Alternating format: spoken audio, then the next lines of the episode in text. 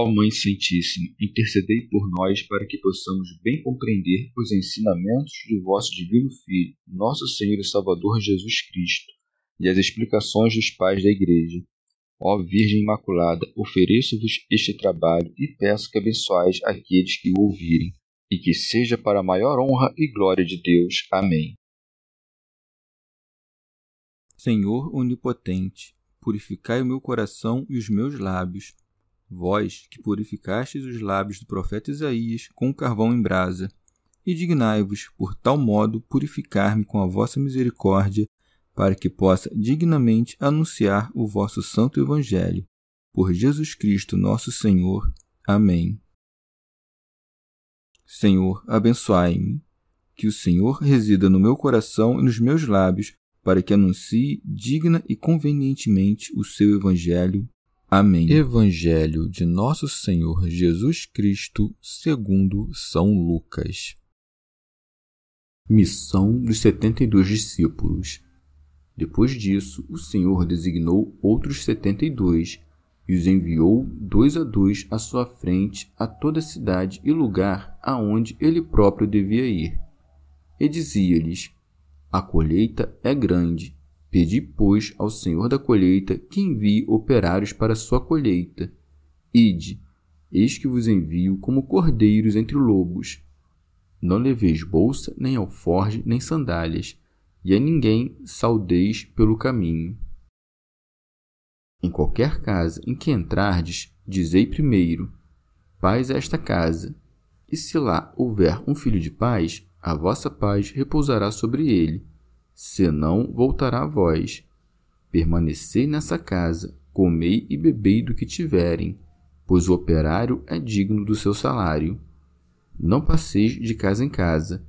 Em qualquer cidade em que entrardes e fordes recebidos, comei o que vos servirem.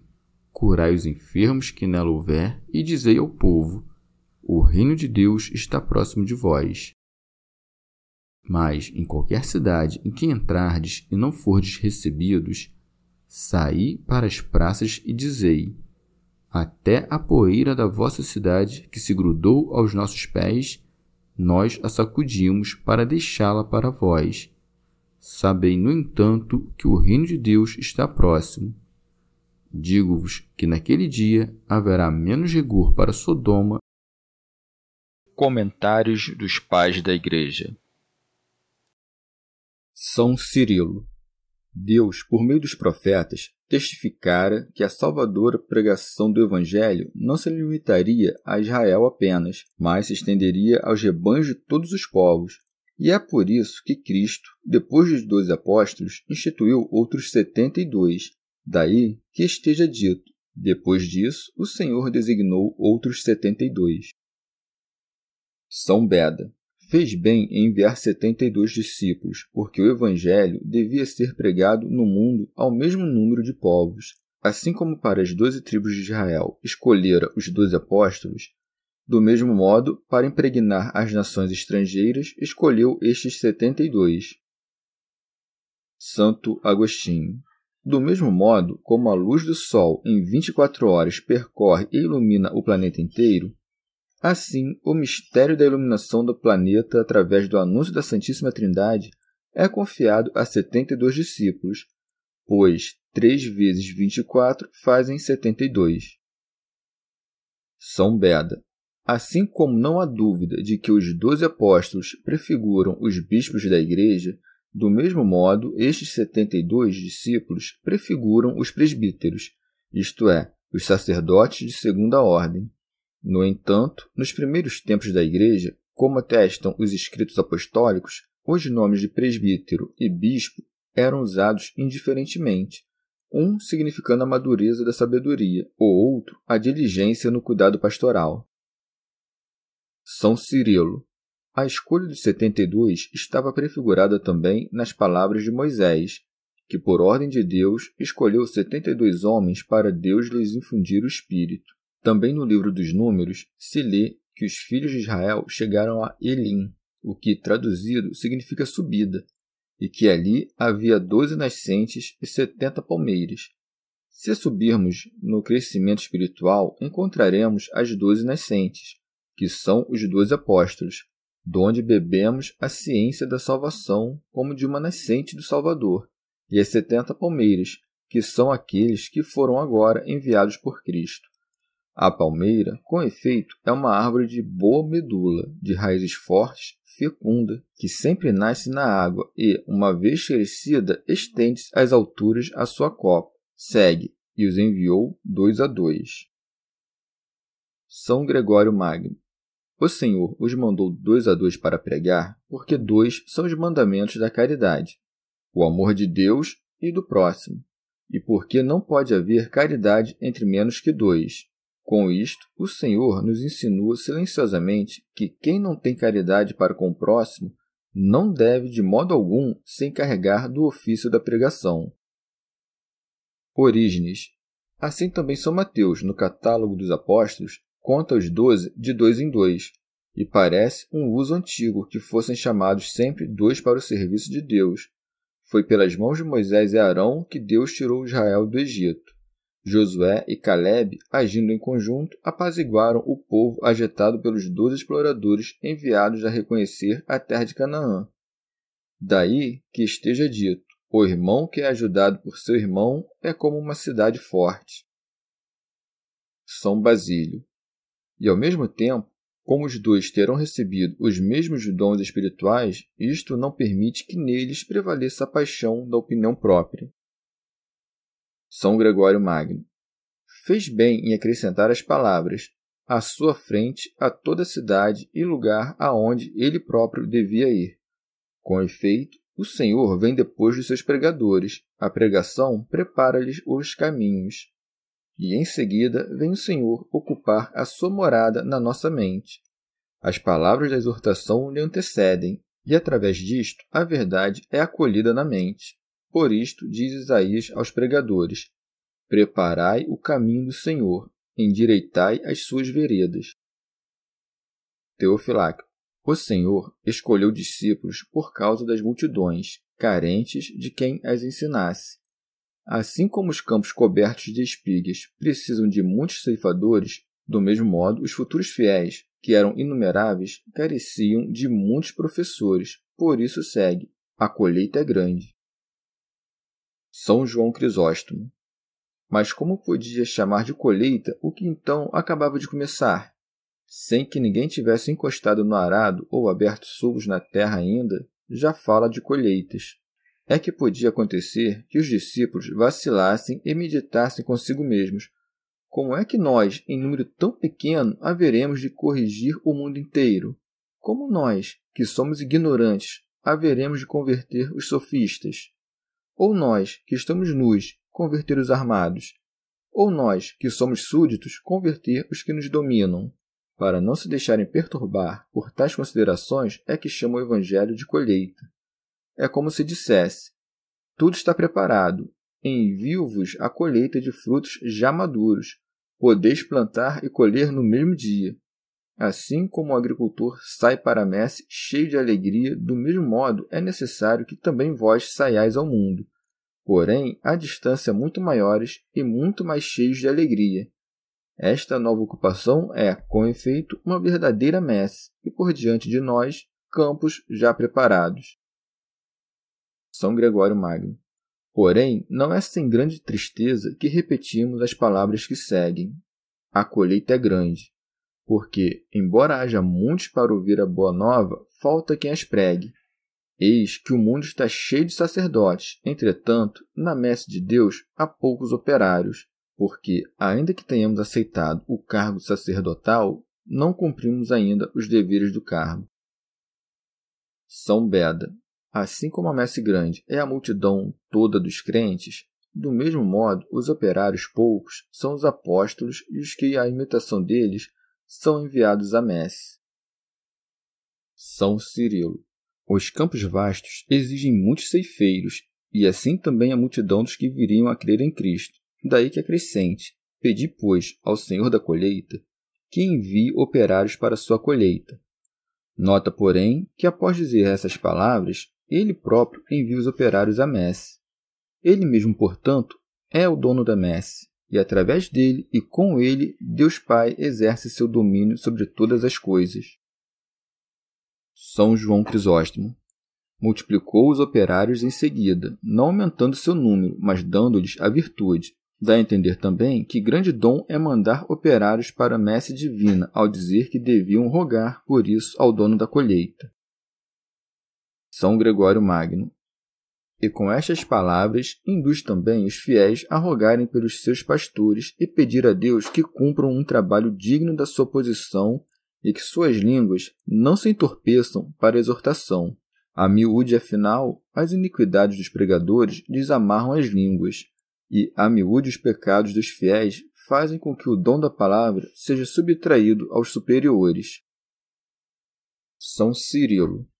Em seguida, Lucas narra que os setenta e dois discípulos obtiveram de Cristo a instrução, a modéstia, a inocência e a equidade apostólica, e aprenderam a jamais preferir um bem mundano à sagrada pregação mas sempre almejar a fortaleza da mente a fim de que nunca temessem nenhum terror do mundo, nem mesmo a própria morte. Daí que diga: Ide. São João Crisóstomo. O consolo deles, no meio de tantos perigos, era a virtude de quem os enviava, e por isso diz Nosso Senhor: Eis que eu vos envio. Como para dizer: Basta isto para vosso consolo. Basta isto para vossa esperança e para que não temais os males que vos esperam, aos quais se refere no complemento, como cordeiros entre lobos. Isidoro Abade. Por cordeiro, denota a simplicidade e a inocência, pois os que se entregam à devassidão e por seus excessos ofendem a natureza, Nosso Senhor não os chama de cordeiros, mas de cabritos. Santo Ambrósio. A tal ponto são contrários entre si estes animais que uns são devorados pelos outros, a saber, os cordeiros pelos lobos. Mas o bom pastor não teme pelo seu rebanho lobo nenhum, e por isto envia os seus discípulos, não como presa, mas para espalhar a graça, pois a precaução do bom pastor faz com que os lobos nada ousem tentar contra os cordeiros.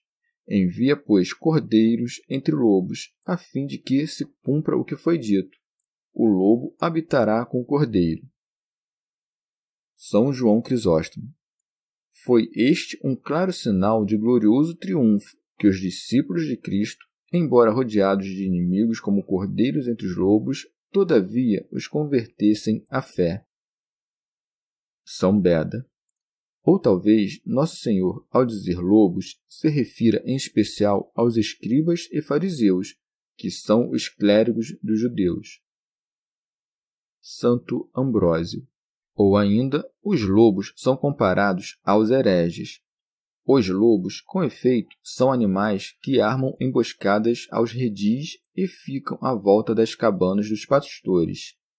Não ousam entrar nos aposentos das casas, aproveitam-se do sono do cão e da ausência ou desatenção dos pastores. Lançam-se às gargantas das ovelhas para depressa estrangulá-las. São ferozes e devoradores. Seu corpo é por natureza duro, de modo que não se dobram com facilidade. Movem-se por ímpeto e por isso são logrados com frequência. Se avistam um homem antes que ele os veja, disse que eles sufocam a voz por uma força da sua natureza. Já se o homem os vê primeiro, conta-se que ficam desconcertados. Da mesma forma, os hereges preparam ciladas aos redis de Cristo e rosnam em volta das suas cercas durante as horas da noite. A noite, com efeito, é dos desleais, que escondem a luz de Cristo com as névoas da falsa interpretação, Todavia, não ousam entrar nos redis de Cristo e por isso nunca são curados, como foi aquele homem que caiu nas mãos de ladrões no estábulo. Aproveitam-se da ausência do pastor, porque a presença dos pastores não podem acusar as ovelhas de Cristo. Como são duros e rígidos na intenção de sua alma, não costumam jamais se retratar do seu erro. Porém, Jesus Cristo, intérprete verdadeiro das Escrituras, os embaraça, frustra todo o ímpeto deles e os torna incapazes de fazer o mal. Do contrário, se consegue se antecipar a alguém com os ardis da sua disputa, fazem-no emudecer, pois é mudo quem não confessa a palavra de Deus com toda a glória que lhe pertence.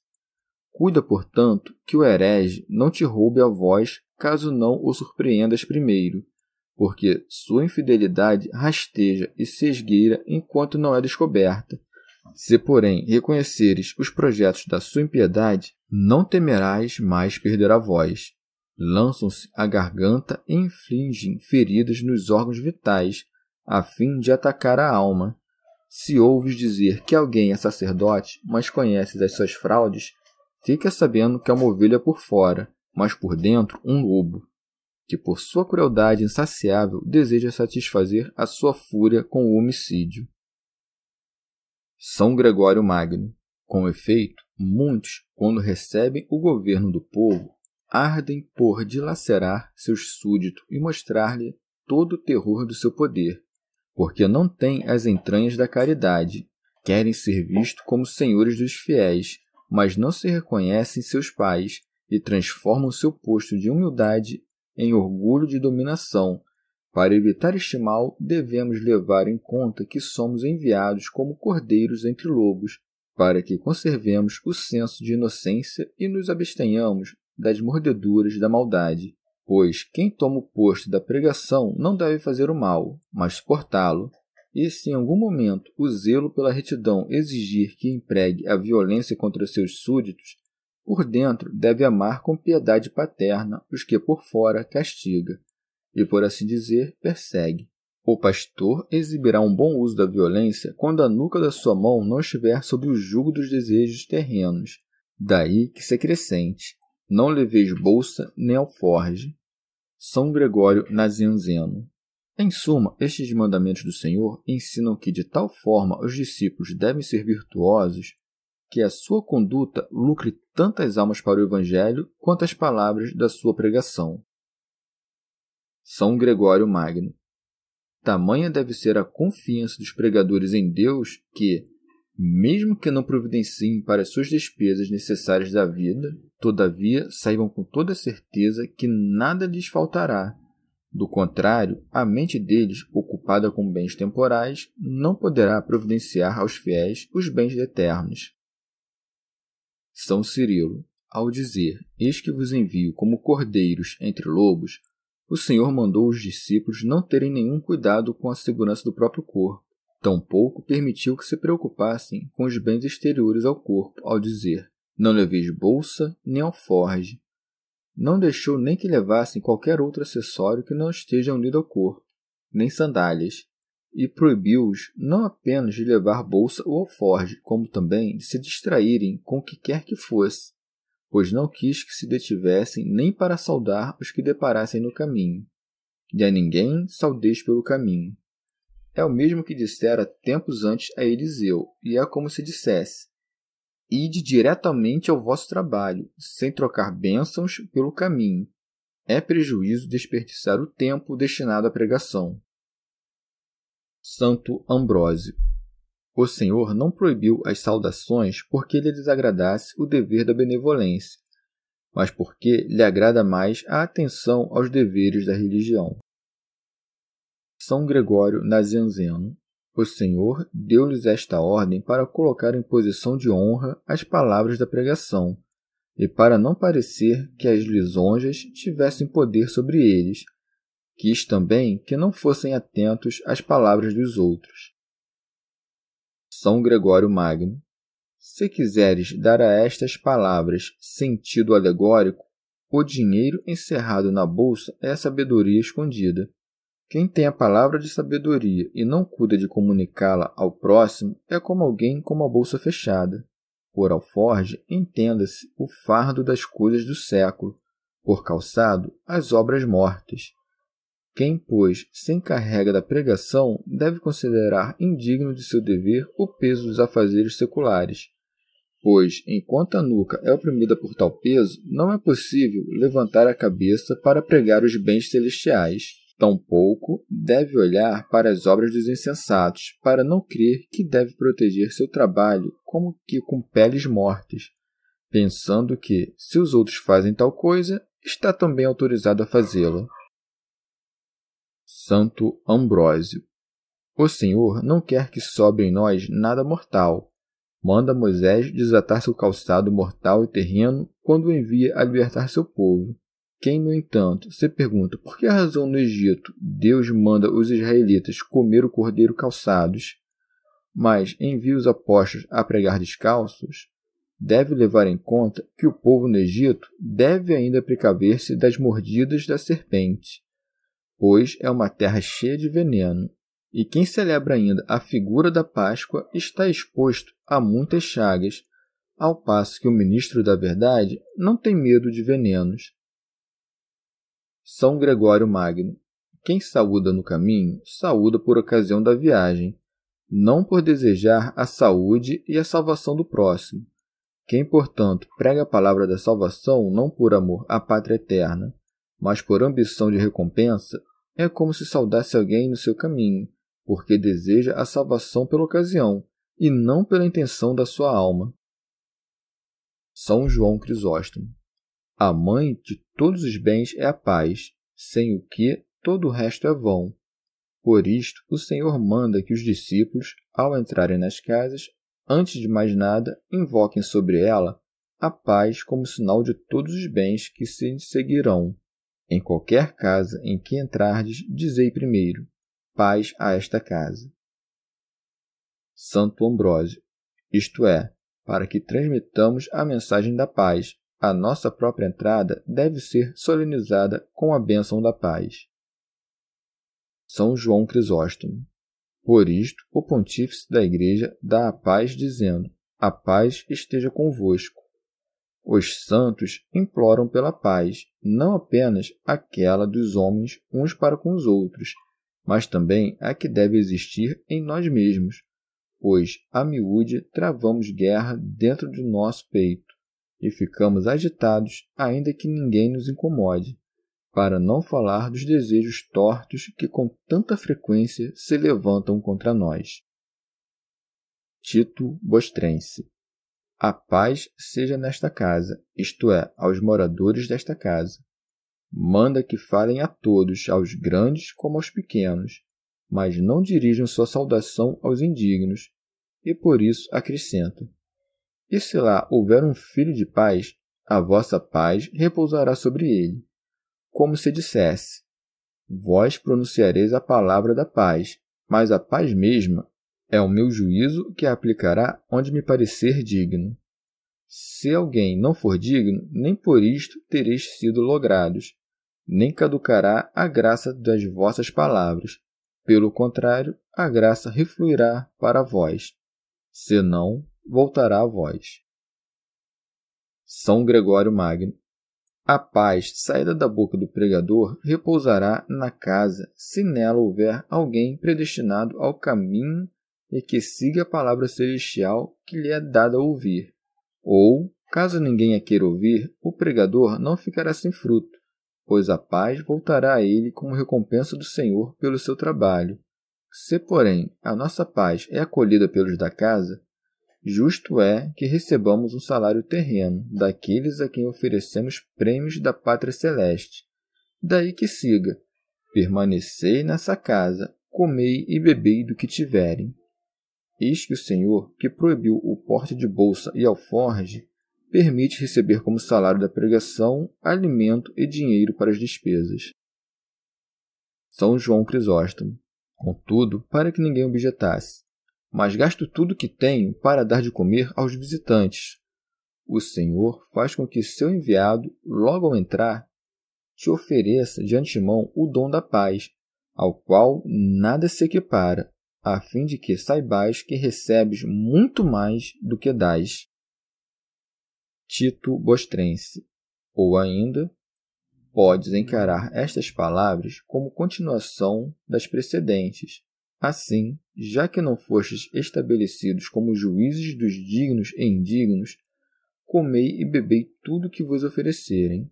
Deixai a mim o exame dos que vos recebem, a menos que tenhais certeza de que não há na casa onde estais nenhum filho da paz. Neste caso, talvez seja melhor ir embora. Teofilacto. Repara como Nosso Senhor instruiu os discípulos a mendigar e quis que recebessem alimento como salário, pois acrescenta: pois o operário é digno do seu salário. São Gregório Magno. Os alimentos para o sustento do operário são, com efeito, parte da sua recompensa, de modo que aqui tem início a recompensa do trabalho da pregação que chegará à perfeição no céu com a visão da verdade. Vem a calhar neste ponto a consideração de que ao nosso trabalho, que é um só, são devidas duas coisas: uma no caminho, que nos sustenta na labuta, a outra na verdadeira pátria, que nos remunera na ressurreição. Assim, a recompensa presente deve dar-nos mais força no caminho até a recompensa futura. Ora, o verdadeiro pregador não deve pregar para receber a recompensa deste século, mas receber a recompensa deste século para ter forças para pregar.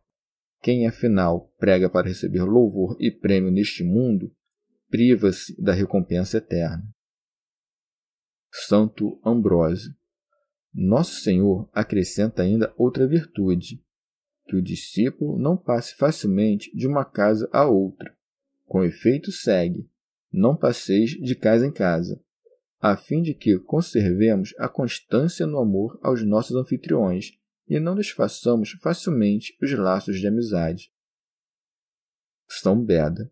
Após descrever os tipos de acolhimento que terão conforme a diversidade das casas, ensina aos discípulos como deverão agir nas próprias cidades, a saber, associar-se com os piedosos em todas as circunstâncias da vida e ficar longe de qualquer sociedade com os ímpios. Daí que siga, em qualquer cidade em que entrardes e fordes recebidos, comei o que vos servirem. Teofilacto. Ainda que seja parca a mesa da casa que os receba, não devem buscar nada mais farto. Ordena-lhes também que atraiam os homens à sua pregação pela cooperação de milagres. Daí que siga: curai os enfermos que nela houver e dizei ao povo: o reino de Deus está próximo de vós. Pois, se curardes primeiro e depois ensinardes, vosso discurso terá o favor dos ouvintes, e os homens crerão que o reino de Deus está próximo. Pensarão: não teriam conseguido curar se não fosse pelo efeito de alguma virtude divina. Mas, ainda que sejam curados apenas na alma, mesmo assim o reino de Deus se aproxima destas pessoas, pois passa longe de quem é dominado pelo pecado. São João Crisóstomo. Repara a dignidade dos apóstolos. Nosso Senhor não manda que anunciem nenhuma graça sensível, isto é, nenhum bem terreno, como ordenou a Moisés e aos profetas, mas um bem novo e admirável, a saber, o reino de Deus. São Máximo diz: está próximo, não para mostrar que o tempo é curto, afinal, o reino de Deus não vem com advertência, mas para mostrar a disposição dos homens ao reino de Deus, o qual existe em potência em todos os crentes, mas em ato apenas nos que rejeitam a vida corpórea e escolhem apenas a espiritual, e que podem dizer: Já não sou eu que vivo, é Cristo que vive em mim. Santo Ambrósio.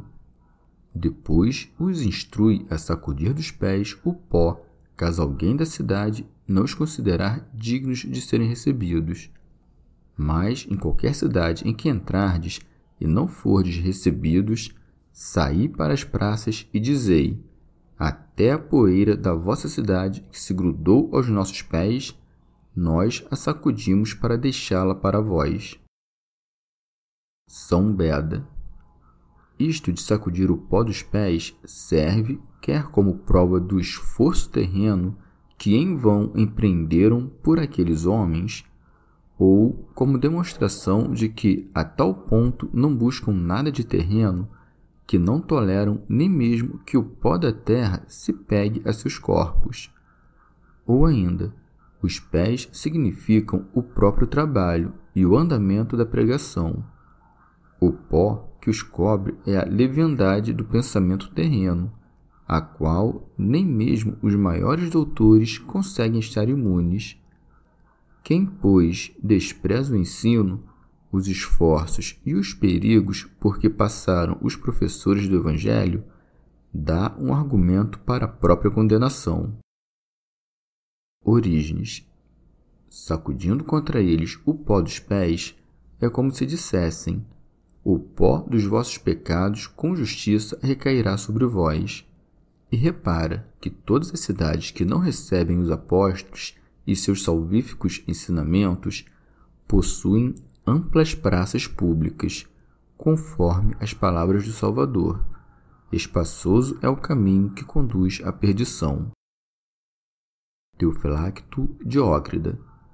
Assim como os que recebem os apóstolos aproxima-se o reino de Deus para seu benefício, do mesmo modo, aos que não recebem, aproxima-se para sua condenação. Daí que acrescente: Sabei, no entanto, que o reino de Deus está próximo.